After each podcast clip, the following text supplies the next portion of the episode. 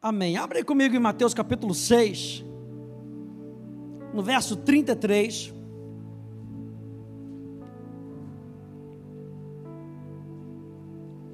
Mateus capítulo 6, no verso 33.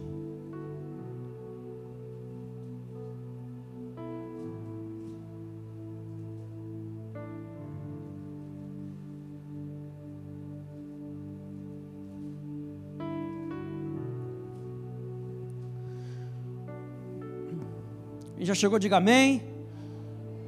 Quem está procurando, diga espera, por favor, pastor. Mateus capítulo 6, no verso 33, diz assim: Mas busquem, em primeiro lugar, o reino de Deus e a sua justiça, e todas essas coisas lhe serão que? Acrescentados. Eu quero falar com você hoje sobre a consciência da justiça. A gente está falando sobre o plano de redenção, aquilo que Jesus, fez, Jesus Cristo fez na cruz do Calvário para cada um de nós. E eu acho interessante quando eu olho para Mateus capítulo 6, ele começa aqui, se você pegar aqui no verso 9, a oração de Jesus, ele começa dizendo: Pai nosso que está no céu. Jesus veio nos apresentar o Pai.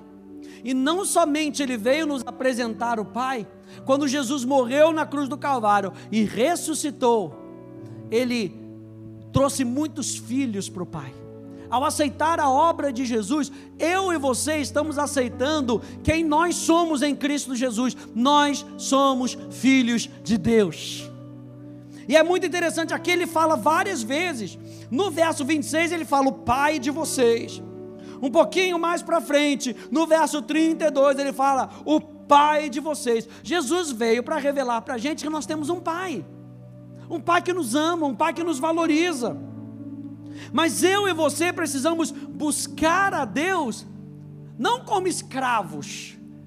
A Bíblia fala que nós não recebemos o espírito de escravidão, mas um espírito de adoção um espírito de amor, um espírito de uma mentalidade sadia, um espírito de poder. Por quê? Porque eu e você somos filhos. Para isso, eu e você precisamos desenvolver uma consciência de quem nós somos em Cristo Jesus. Falar da consciência da justiça é falar da consciência de quem nós somos em Cristo Jesus.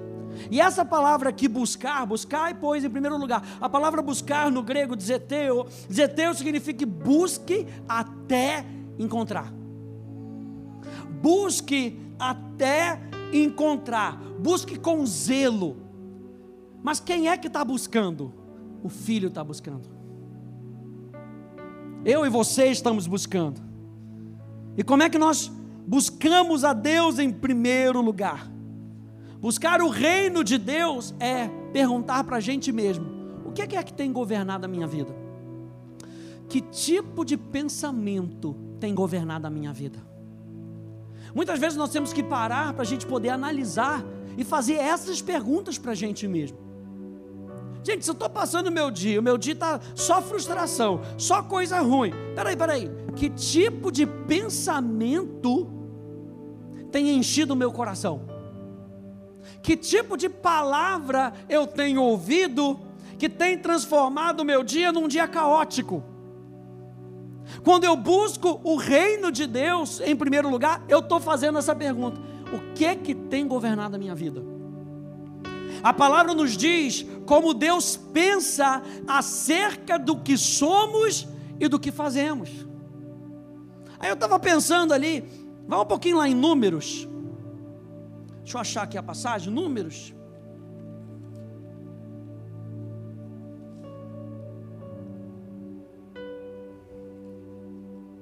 Números capítulo 13.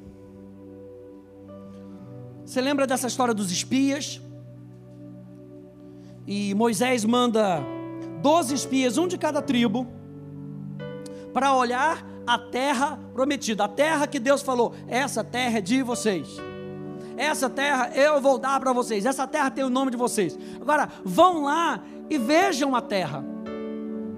E eles voltam com, sabe aquele relatório? É, é bom mais. Tem um maisinho atrás ali. Não, é muito bom, não, é, é muito maravilhoso. Mais.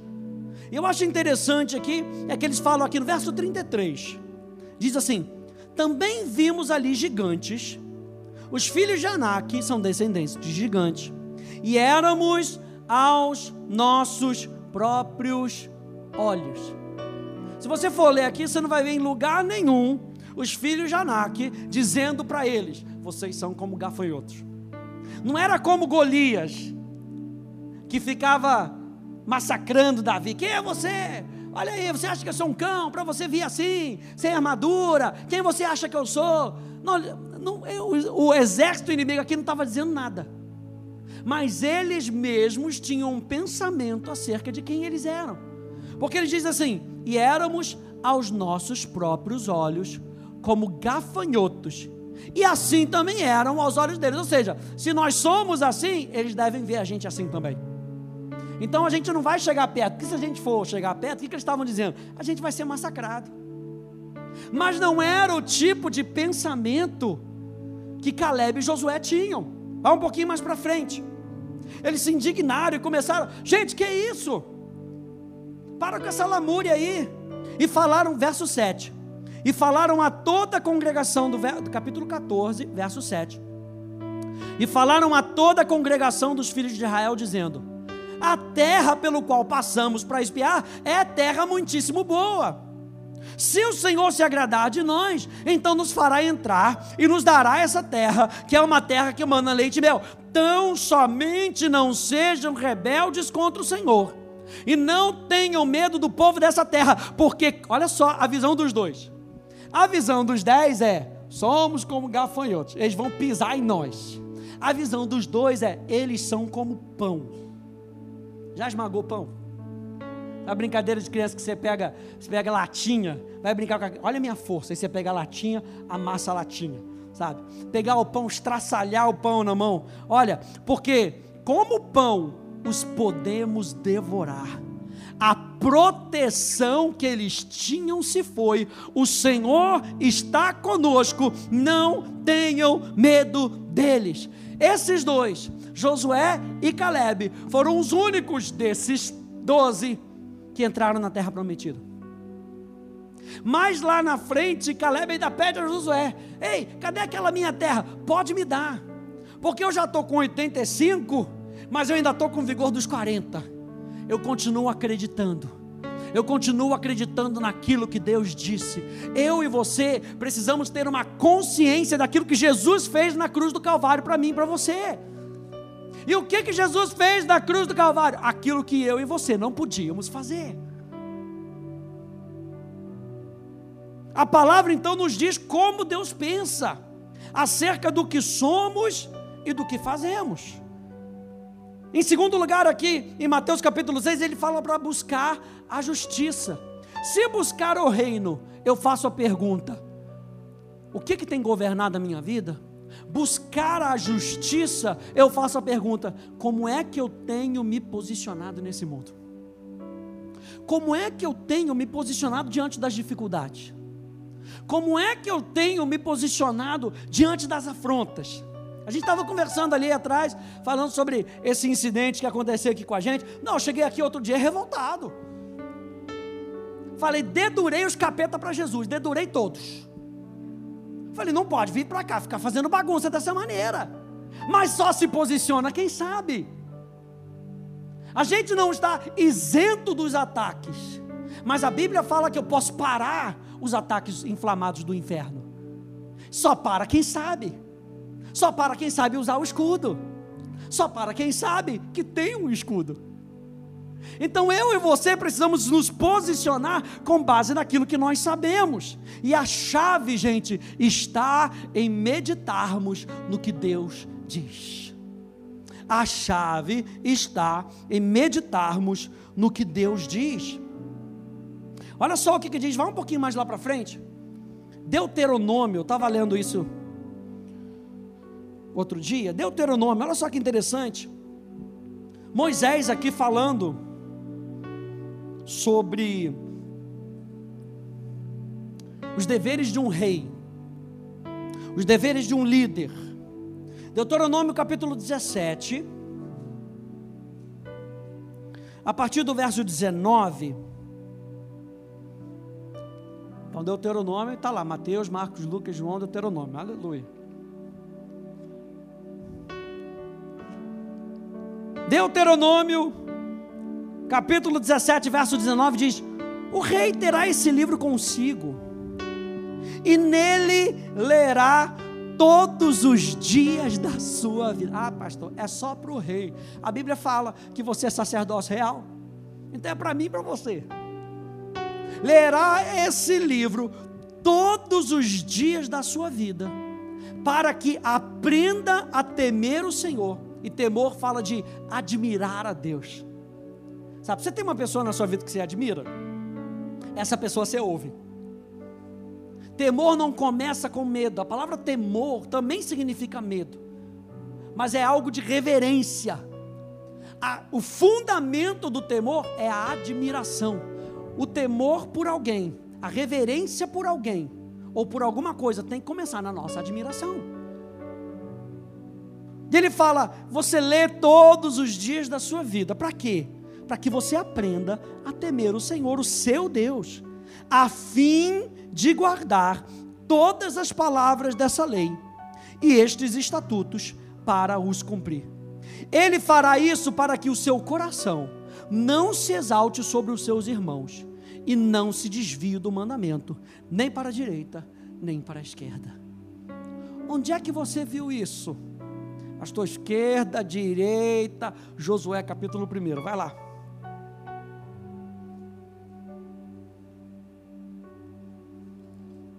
Josué, passa aí para frente. Capítulo 1.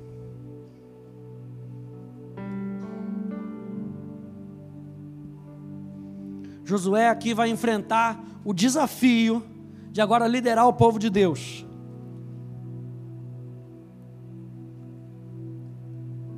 sabe, gente, uma das coisas mais preciosas que a gente tem no nosso relacionamento com Deus é que Ele sempre vai encher o seu coração de fé.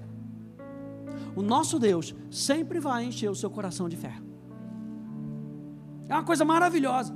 Josué podia estar super, mega com medo do desafio. Mas Deus diz para ele, verso 5: Ninguém poderá resistir a você todos os dias da sua vida, uma promessa. Assim como estive com Moisés. Eu sempre falo isso. Para para pensar, como é que Deus esteve com Moisés? Você lembra dos milagres que Deus fez através de Moisés? Deus está agora garantindo para Josué, assim como eu estive com Moisés. Você lembra que Moisés se separava para ter relacionamento com Deus, e quando ele entrava na tenda, a, nuvem se manifestava, assim como eu estive com Moisés, assim eu estarei com você, não o deixarei, nem o abandonarei. Seja forte e corajoso, porque você fará esse povo herdar a terra que, sob juramento, prometi dar aos pais deles. Tão somente seja forte e muito corajoso, para que você tenha o cuidado de fazer segundo toda a lei que o meu servo Moisés lhe ordenou. Não se desvie dela, nem para a direita, nem para a esquerda, para que seja bem sucedido por onde quer que você andar. Não cesse de quê? De falar desse livro da vida, nesse livro da lei pelo contrário, medite nele dia e noite, para que você tenha o cuidado de fazer tudo que nele está escrito, então você prosperará e será bem-sucedido. Não foi isso que eu ordenei? Seja forte e corajoso, não tenha medo, nem fique assustado, porque o Senhor, seu Deus, estará com você por onde quer que você andar. Existia uma certeza no coração de Josué, existia uma consciência que Deus estava querendo trazer para Josué. E é isso que Mateus capítulo 6 está querendo fazer com a gente, falar para a gente. Busque a justiça, busque a consciência de quem você é em Cristo. E eu falo para você nessa noite, medita nisso. Jesus se fez pecado por mim, para que eu possa viver na presença do Pai. Eu e você precisamos então meditar nisso. E não é somente na presença do Pai, inclui aí na presença do meu Pai. Jesus se fez pecado para que hoje eu possa viver. Eu não posso, não é que eu preciso entrar e sair, entrar e sair, entrar. O que a gente entra e sai é a nossa consciência. A gente se torna consciente, depois a gente esquece. A gente se torna consciente, vem outras coisas no mundo e tenta roubar a nossa consciência. Mas eu e você estamos constantemente na presença do Pai. O Pai que esteve com Moisés, o Pai que esteve com Josué, o Pai que esteve com Caleb, o Pai que motivou Caleb, o Pai que motivou os heróis da fé. Nós estamos na presença dele por causa daquilo que Jesus fez na cruz do Calvário. Esse é o nosso Pai. Andar na consciência da justiça, gente, é andar na consciência do que Cristo fez e de quem eu sou em Cristo. Eu e você temos uma identidade porque nós estamos nele. Colossenses capítulo 1, verso 13, verso 14, diz: Ele nos libertou, aleluia, do poder das trevas e nos transportou para o reino do seu Filho amado, em quem nós temos a redenção. Em quem nós temos a remissão, o perdão dos nossos pecados. O nosso perdão de pecados não é apenas uma declaração. A gente tem visto que justificação é uma declaração legal.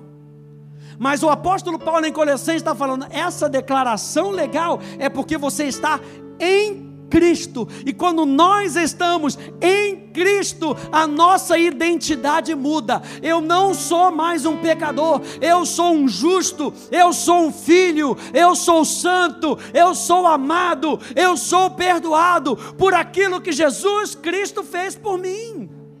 Essa é a consciência que eu e você precisamos para quê? Para que a gente lute as nossas guerras. É assim que eu luto minhas guerras. Parece que estou cercado. Vou pregar isso amanhã, aleluia. Glória a Deus. A consciência do pecado é a percepção do quanto indignos, do quanto culpados nós somos, porque estávamos separados de Deus por aquilo que nós fizemos. Já, já encontrou com gente que o negócio está sempre ruim, sabe? A pessoa é sempre não, por causa daquilo. Não, porque eu sou culpado. Não, por causa. Gente, nós éramos culpados. Nós éramos indignos. Mas Jesus viu valor em cada um de nós. Jesus morreu na cruz do Calvário porque ele viu valor em cada um de nós. E quando ele viu valor em cada um de nós, ele, ele disse: Vocês são dignos de estar na presença de Deus. Se Deus disse que eu sou digno para estar na presença de Deus, por que, que eu vou dizer o contrário? E quando eu chego na presença de Deus, gente, a gente chega na humildade, sabendo que foi Ele que me chamou de digno. Eu recebo. Eu digo, Senhor, eu sou por causa daquilo que você fez. E tem gente que o negócio é a consciência do pecado. Tudo é, prende ele, tudo culpa ele, tudo condena ele. Mas, gente, a consciência do que Jesus fez por nós é, na realidade, perceber a sua posição com Deus em Cristo, através do que Jesus fez. Essa é a consciência do que Jesus fez por nós. Perceber a posição em que nós estamos. Perceber o lugar onde nós estamos. Por isso que a Bíblia fala que eu e você estamos assentados em lugares celestiais juntamente com Jesus. Olha só essa frase: a cruz de Cristo nos dá o direito de termos uma consciência de justiça. A cruz de Cristo me dá o direito de eu poder me chamar filho de Deus. A saber, os que creem no seu nome. E se você crê no nome de Jesus, você é um filho de Deus. E a cruz de Cristo te dá o direito de você ser filho de Deus. A cruz de Cristo te dá o direito de você ser curado. A obra de Jesus, quando a gente fala a cruz de Cristo, não é um pedaço de madeira. A gente está falando daquilo que Jesus fez. Quando a gente pega a cruz e bota aquela cruz vazia, eu estou me lembrando que ele pagou o preço por mim, foi ao inferno, jogou tudo isso na cara do inferno, ressuscitou e está sentado à destra de Deus. A cruz está vazia, como nós cantamos. Então a cruz de Cristo, aquilo que Jesus Cristo fez por mim, me dá o direito de prosperar. e pela vida no Espírito, exercitamos esse direito. Porque a cruz de Cristo também me dá o direito de ter o Espírito Santo dentro de mim. E quando eu tenho o Espírito Santo, o Espírito Santo me guia toda a verdade. Então, gente, a gente está aprendendo até agora muito da parte legal do que o plano de redenção nos dá direito. Mas o objetivo é ver você praticando, é ver você usufruindo. É por isso que eu coloquei dessa maneira: a cruz de Cristo nos dá o direito. Diga, eu tenho direito. Vira para duas pessoas e fala assim: você tem direito. Agora a próxima pergunta é: você está usufruindo do direito? Você está exercitando o seu direito? E pela vida no Espírito, nós exercitamos esse direito. O direito de sermos chamados filhos de Deus o direito de andarmos em liberdade, de sermos libertos da maldição, de sermos libertos das enfermidades, ei, de sermos libertos da morte eterna. Eu e você temos o direito de termos vida e vida em abundância, é um direito que nós temos.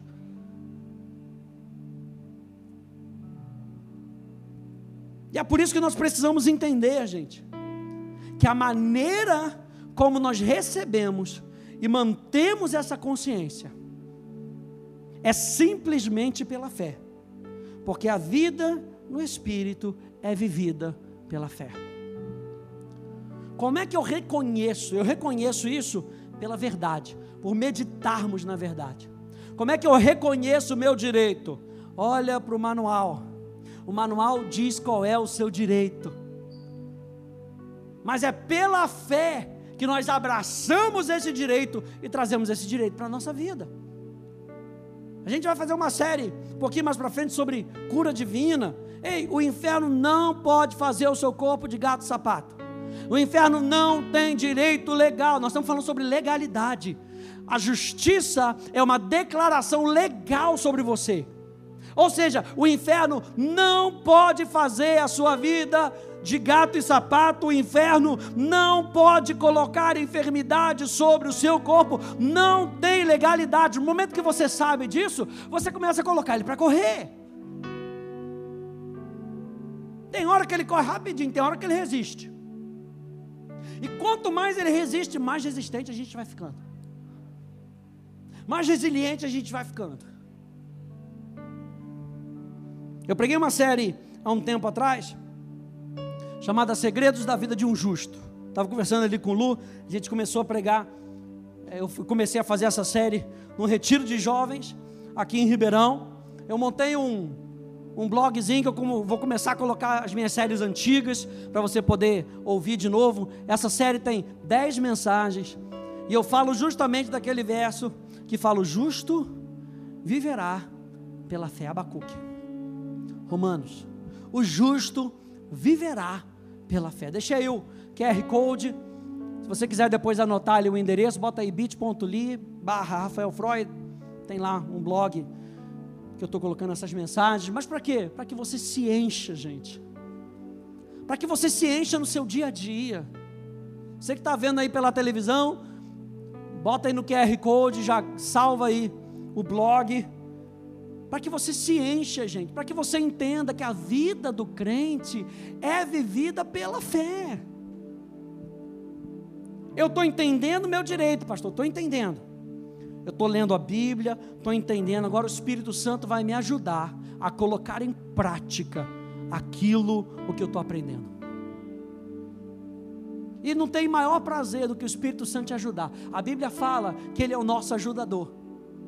A Bíblia fala, Jesus falando: Eu vou enviar para vocês o outro consolador, o ajudador, o advogado. Um do mesmo tipo, para quê? Para que ele guie você a toda a verdade, para que você conheça tudo aquilo que Jesus quer para você.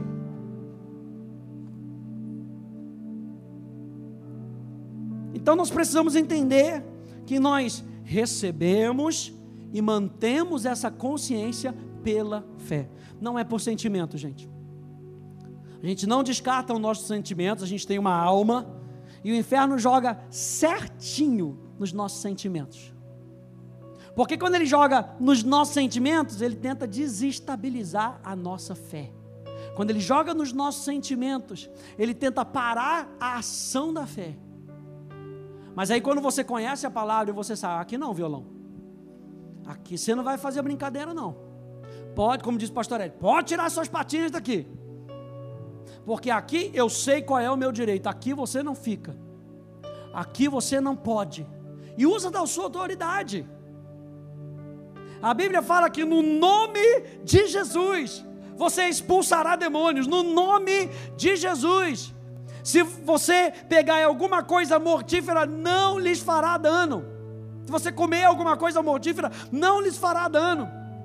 No nome de Jesus você tem autoridade. Mas como é que eu mantenho essa minha autoridade? Pela fé. Acreditando que aquilo que Deus disse é a verdade. Lembra de Josué e Caleb? Dez espias não acreditaram. Era muito bom para ser verdade. E quanto tempo demorou, gente? Quanto tempo demorou? Lembra que eles estavam falando? Estavam com 40 anos, depois já estavam com 85. 45 anos. Eles ainda não tinham, eles não tinham recebido, mas eles foram até o final e receberam a promessa. Por quê? Porque eles sabiam o que eles tinham direito. Caleb pede o seu direito para Josué. Josué, cadê aquela terra que Deus Deus falou para mim? Pode me dar. Não tenha medo de pedir para Deus aquilo que Ele disse que vai te dar. Algumas vezes Ele segura porque não é o momento, mas você pode pedir, você é filho dele. Ele diz: peça e receberão. Que é que diz amém? É isso aí. Às vezes, mas esse que amém está meio fraco, é aleluia. Amém. Ou vocês não estão pedindo, ou você não sabe que pode pedir.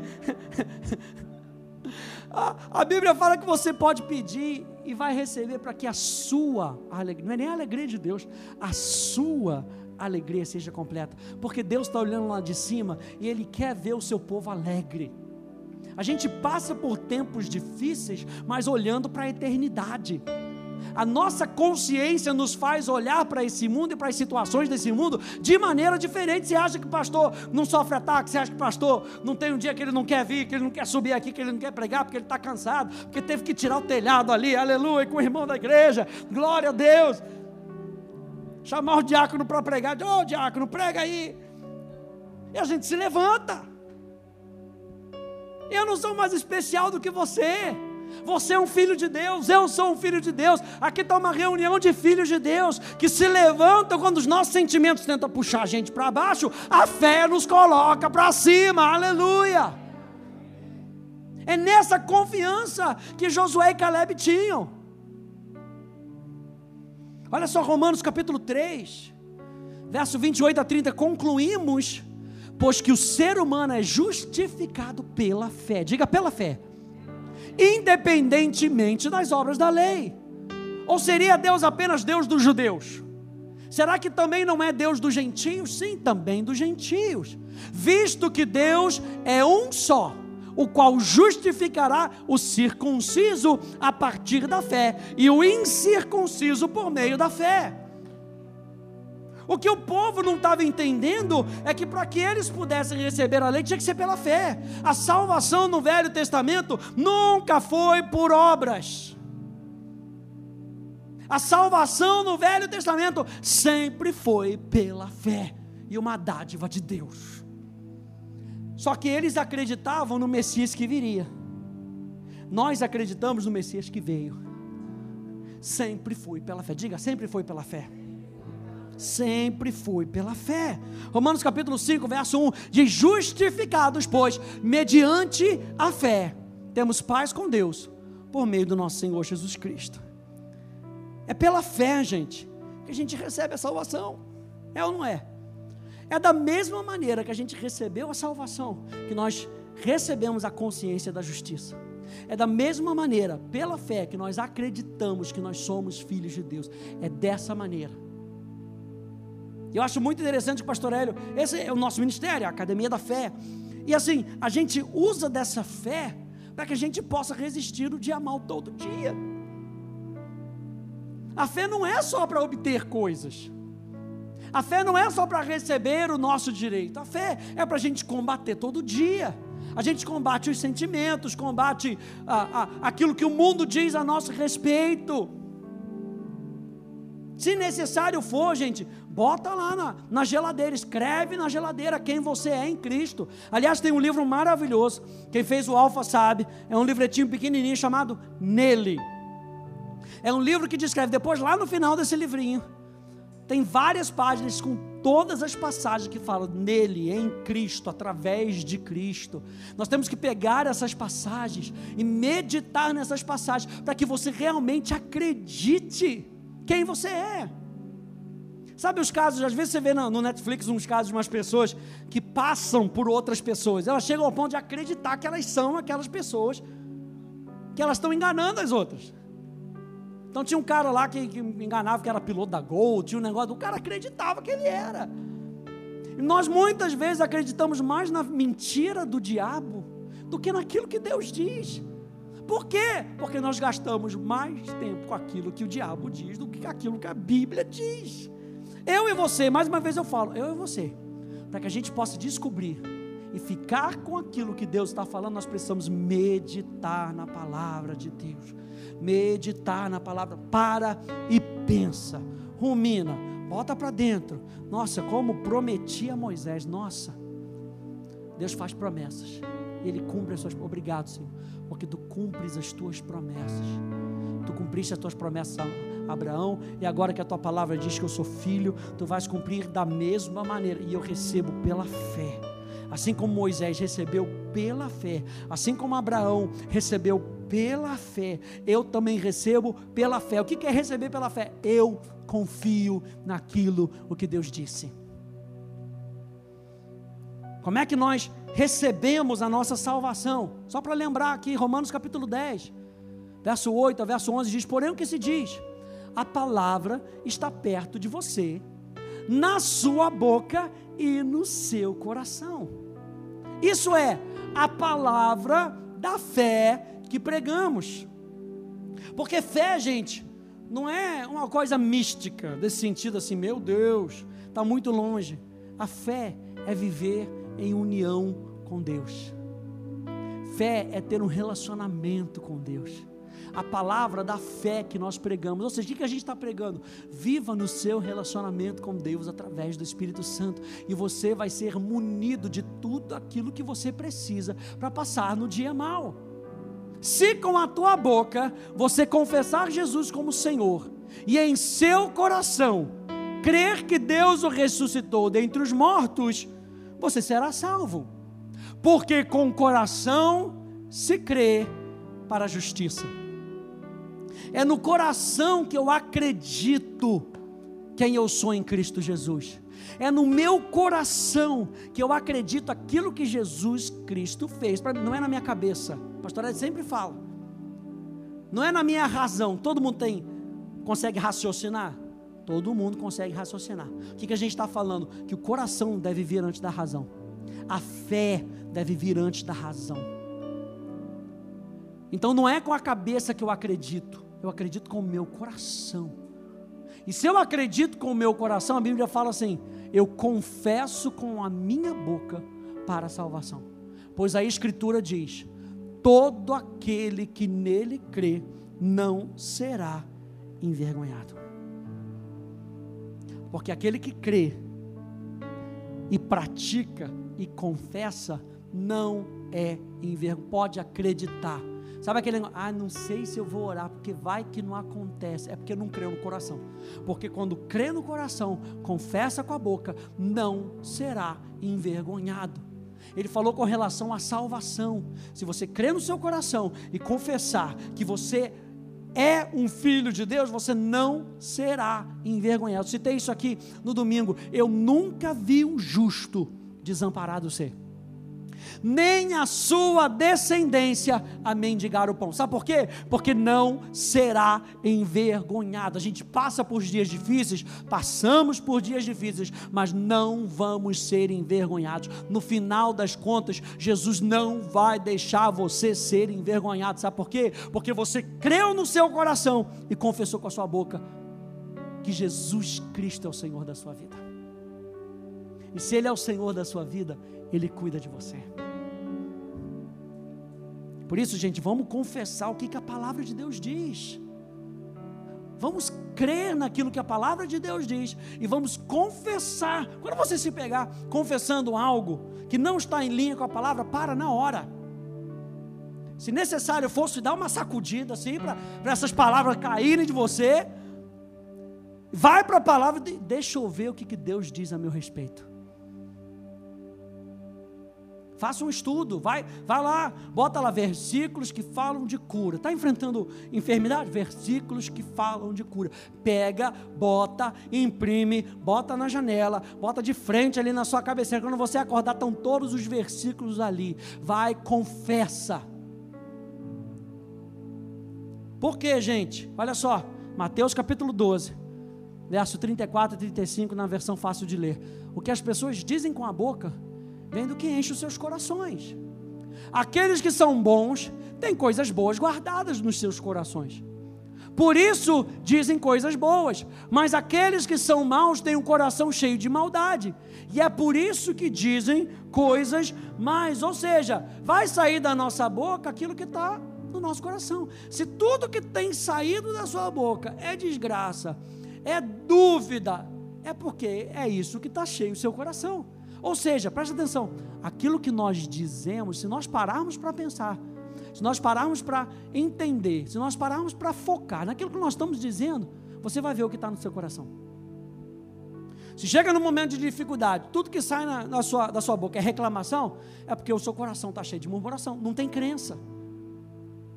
Eu me lembro uma vez um amigo meu, tem gente que é assim, né? O cara, o cara machuca, já sai 10 marimbondos. Aí esse amigo meu, na, na Rema, lá na África do Sul, que quando. Eu uma vez que a gente foi fazer uns pãezinhos lá, a gente morava junto, foi fazer alguma coisa e se queimou. Primeira coisa que sai da boca dele é Xantarabarabara. Eu falei, esse é pentecostal, aleluia. Esse sabe quem é, glória a Deus. É brincadeira, gente, é só para dizer o que está tentado no nosso coração, o que, que a gente tem colocado para dentro. A gente não é melhor do que ninguém, a gente não é mais especial do que ninguém, mas a minha pregação para vocês hoje é: vamos ser conscientes daquilo que Jesus pagou o preço para que nós possamos ser. E é com base nisso que nós vamos acreditar com o coração e confessar com os nossos lábios. Hebreus capítulo 10, verso 23. Na nova tradução na linguagem de hoje diz: guardemos firmes, firmemente a esperança da fé que professamos, pois podemos confiar que Deus cumprirá as suas promessas. Você vê aí que está dizendo, guardemos firmemente. A gente começou em Mateus capítulo 6, 33, dizendo: busque o reino, busque a justiça. Será que a gente tem buscado as coisas de Deus ao ponto de nós nos enchermos das coisas de Deus, para que a gente possa confessar aquilo que Deus está dizendo sobre nós, aquilo que Deus está dizendo acerca de nós? A consciência da justiça, gente, é uma consciência vitoriosa. A consciência da justiça. Olha, só simplesmente pensando só em justiça, Jesus Cristo venceu a morte. Então a consciência da justiça é uma consciência vitoriosa. A Bíblia diz em 2 Coríntios capítulo 2, verso 14, que Deus em Cristo sempre me conduz em triunfo. Você pode dizer isso comigo? Diga: Deus em Cristo sempre me conduz em triunfo. Ou seja, mais uma vez, em Cristo. Fora de Cristo, a gente está com os burros na água. Mas em Cristo, Ele sempre nos conduz. Ele não nos conduz ao triunfo. Ele nos conduz em triunfo, faz toda a diferença.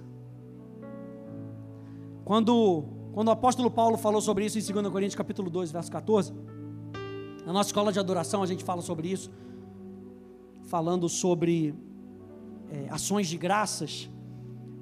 O imperador vitorioso, ele entrava na cidade e na cidade tinha uma procissão. As pessoas paravam para receber aquele general, aquele imperador, que ele entrava, ele entrava num carro todo cheio de pompa. E preste atenção, os seus filhos iam com ele. Iam todos no carro ou nos carros paralelos, mas todos eles desfrutando da, da vitória. Os sacerdotes daquela cidade começavam a queimar incenso em todos os templos da cidade. A cidade ficava com perfume. É por isso que a Bíblia fala do bom perfume. De que perfume é esse? É o perfume da vitória. As pessoas já identificavam pelo perfume. E, e eu acho que o general voltou. E é perfume de vitória. Eles conseguiam perceber com que a nossa vida exale um perfume de vitória e não um perfume de reclamação. E quando ele entrava, ele entrava com os, com os inimigos todos derrotados e fazia uma procissão deles, trazendo todos os despojos. Era uma procissão de vitória, gente. Quando a gente olha para a cruz de Cristo, a gente não vê derrota, a gente vê vitória. Então, gente, é uma vitória sobre as enfermidades. Diga comigo, ele já levou sobre si cada uma das minhas enfermidades. Então, gente, é uma vitória sobre as enfermidades. Eu anotei aqui também, é uma vitória do espírito sobre a carne. Você lembra lá em Mateus capítulo 26, verso 41, todo mundo é isso. Ah, pastor, quando eu vi, já fiz. Sabe, sabe como é que é? Está na Bíblia. A carne é fraca. Mas nunca cita a parte antes. O espírito está pronto. É claro que a carne é fraca. O pior é se a carne for forte. Aí que o negócio está ruim. O espírito está pronto. E o que, que ele estava falando? Sobre vigiar e orar. Não perca a sua atenção. Vigie, preste atenção. Jesus fala aqui sobre vigiar e orar para não entrar em tentação. Ou seja, se prepare contra as investidas do inferno, sabendo sabendo que a carne é fraca, mas o espírito está pronto. O espírito está pronto para combater. O espírito está pronto para se posicionar. O espírito está pronto para dizer para o inferno: Olha só, estou entendendo essa tentação aqui, hein? você não vai me pegar. Ó, vigia e ora, Senhor, me ajuda. Senhor, me ajuda. Está sempre em Jesus, a nossa ajuda está sempre em Jesus, gente. Ou seja, existe sim a possibilidade de vencermos a carne, os desejos do pecado. Como? Alimentando o nosso espírito. Como é que a gente alimenta o nosso espírito? Meditando na palavra. E quanto mais eu me encho da palavra, mais eu falo da palavra. E quanto mais eu falo da palavra, mais eu me encho da palavra. Por isso que Josué, naquela ali, ele teve que se levantar e ele teve que confessar. Gente, não foi o que Deus disse. Tem hora que a gente tem que se levantar e dizer para a gente mesmo: ei, mas e Deus nessa história? Não foi o que Deus disse? Deus não disse que a gente ia para lá? Deus não disse que ia acontecer isso? Deus não disse que isso chegaria nas nossas mãos? Então é com isso que eu fico. Eu prefiro ficar com a palavra de Deus. Nós precisamos nos encher da consciência da justiça. A consciência da justiça é uma consciência de vitória sobre as investidas de Satanás. Vamos terminar com Efésios capítulo 6. Efésios.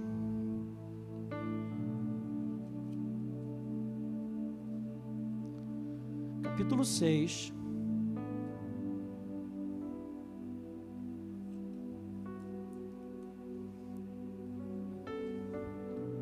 verso 10 até o verso 18.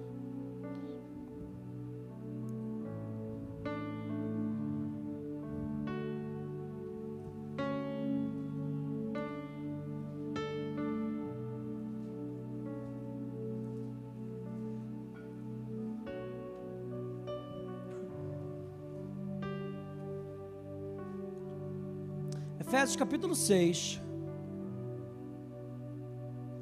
Verso 10 diz assim: Quanto ao mais, ele aqui está terminando essa carta, quanto ao mais, sejam fortalecidos no Senhor. Ou seja, onde é que a gente vai ser fortalecido? No nosso relacionamento com Jesus. Conscientes de que eu e você temos um relacionamento com Jesus. Sejam fortalecidos no seu relacionamento com o Senhor e na força do seu poder. A Bíblia fala que o Evangelho é o poder de Deus. Então, sejam fortalecidos no relacionamento que vocês têm com Jesus, e Jesus sempre vai te apresentar o poder do Evangelho, o poder da palavra dele para você, ou seja, Jesus e a sua palavra. Jesus e a sua palavra. Jesus e a sua palavra. Vistam-se, nossa obrigação, nosso prazer, nossa responsabilidade. Vistam-se com toda a armadura de Deus para poderem ficar firmes contra as ciladas do diabo. Porque a nossa luta não é contra o sangue e a carne, mas contra os principados e as potestades, contra os dominadores deste mundo tenebroso, contra as forças espirituais do mal nas regiões celestiais. Por isso, peguem, ele fala, primeiro vistam-se, agora peguem, é tudo atitude da gente. A gente começou dizendo, Mateus capítulo 6 verso 33. Busquem, vocês busquem, corram atrás. Agora ele está dizendo: vocês se vistam, vocês peguem toda a armadura de Deus. Para quê? Para que vocês possam resistir no dia mal. E Paulo aqui, ele não considera a derrota. Ele diz: e depois de terem vencido tudo, diga tudo depois de terem vencido tudo, permanecer inabaláveis. Ele continua dizendo, portanto, fiquem firmes, cingindo-se da verdade e vestindo a couraça da justiça. A couraça, gente, era uma, era uma peça do soldado romano que protegia o coração. Ou seja, protejam a consciência de vocês. Onde é que Deus fala com a gente? no nosso coração. Você vai aprender na escola Atos. Qual é a voz do Espírito, do seu Espírito? A sua consciência. Então, protejam o seu coração. E eu acho interessante que a, a verdade e a justiça andam juntas. Porque aqui ele fala do cinturão da verdade. O cinturão da verdade não era só para levar a espada. O cinturão da verdade era para pegar e ajustar essa couraça, para a couraça não ficar para não dar oportunidade para o inferno ver, olha lá como é que ela está tão solta. Se ele virar de lado, eu pego ele. A verdade tinha que estar tão presa que fechava todas as brechas. Ou seja, eu e você precisamos nos encher da verdade, e a verdade vai fechar todas as brechas para que a gente proteja o nosso coração. Tenha os pés calçados com a preparação do Evangelho da paz, segurando sempre o escudo da fé, com o qual poderão apagar todos os dardos inflamados do maligno.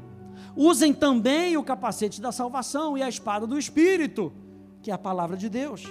Orem em todo tempo no Espírito, com todo tipo de oração e súplica. Para isso, vigiem com toda perseverança e súplica por todos os santos. Lembra? A gente falou: vigiem e orem. O espírito está pronto, a carne é fraca. O apóstolo Paulo está repetindo isso aqui. Ele está repetindo. Depois de você botar toda a armadura, continua no seu relacionamento com Jesus. Continua orando. Continua vigiando. Você sabe que o inferno ele anda ao derredor, ele é como um leão ao de como um leão. Como? Ele não é um leão, é como um leão que anda ao derredor, esperando uma oportunidade para tragar. Mas eu e você, porque nós temos a consciência da justiça, nós sabemos que existe um verdadeiro leão. E não é o de Nárnia, aleluia. É o leão da tribo de Judá. Se você for ler Apocalipse, você vai ver que leão fala de autoridade. Você vê que a tribo de Judá, o símbolo da tribo de Judá era um leão. Ou seja, fala de autoridade. Quando o leão, sabe, ele dá aquele, aquele rugido dele, gente, a selva para. Eu e você pertencemos ao leão da tribo de Judá. E eu e você precisamos ter autoridade naquilo que nós estamos falando. Como aquele leão ruge, e os inimigos se escondem, eu e você, na consciência da justiça, eu sei que eu tenho autoridade, porque eu sou filho. E porque eu sou filho, eu posso declarar, e eu, eu vou ver os meus inimigos se prostrando diante do Rei dos Reis. Qual é o propósito, de maneira objetiva, de desenvolvermos a consciência da justiça? Para que possamos responder ao que acontece em nossa vida, como Jesus faria. A gente já falou da gente ter uma vida de relacionamento com Deus. A gente já falou da gente ser fortalecido no nosso relacionamento com a palavra. Mas e no nosso dia a dia? Para que, que eu preciso da consciência da justiça? Eu preciso da consciência da justiça para que eu e você possamos responder ao que acontece na nossa vida como Jesus faria. Diante das dificuldades, eu me posiciono como filho. Diante das, das dificuldades, eu me posiciono como justo. Diante das dificuldades, eu me posiciono como santo, como perdoado. Como Jesus faria. Olha só o que diz 2 Coríntios capítulo 10, verso 5. Porque as armas da nossa luta não são carnais. Mas o que? Poderosas em Deus. Gente, você tem algo em você que é uma palavra de Deus. Essa palavra é poderosa. Quando Deus diz para você, você é meu filho, essa é uma palavra poderosa. Quando Deus diz para você, você é curado. Essa é uma palavra poderosa, é uma palavra que tem poder. Por que eu estou falando isso? Para que a gente acredite que aquilo o que Deus fala tem poder. As armas da nossa luta não são carnais, mas poderosas em Deus para destruir fortalezas. Destruímos raciocínios falaciosos e toda arrogância que se levanta contra o conhecimento de Deus e levamos cativo todo pensamento à obediência de Cristo. Quando o pensamento tenta se levantar em você, ah, você não é isso, ah, você não é aquilo, ah, aquilo que a Bíblia diz não é a verdade, é você quem tem que pegar aquilo e levar isso à obediência de que está preso, vai ficar preso aí. E o que, que vai sentar no trono do meu coração? Aquilo que Deus disse. Calado! Já falei, não vou nem te alimentar com pão e água, você vai morrer de fome. Vou alimentar aquilo que está no meu coração, aquilo que Deus disse, e é isso que vai frutificar na minha vida.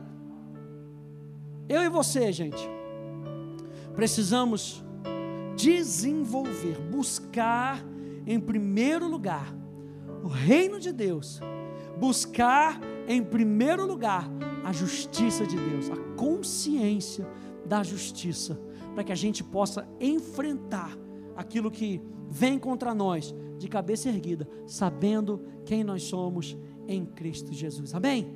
Fique de pé comigo, por favor.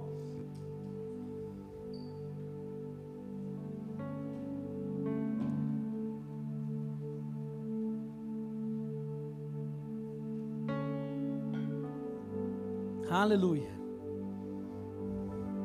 A gente tem uma matéria no primeiro ano da Atos chamada Realidades da Nova Criatura.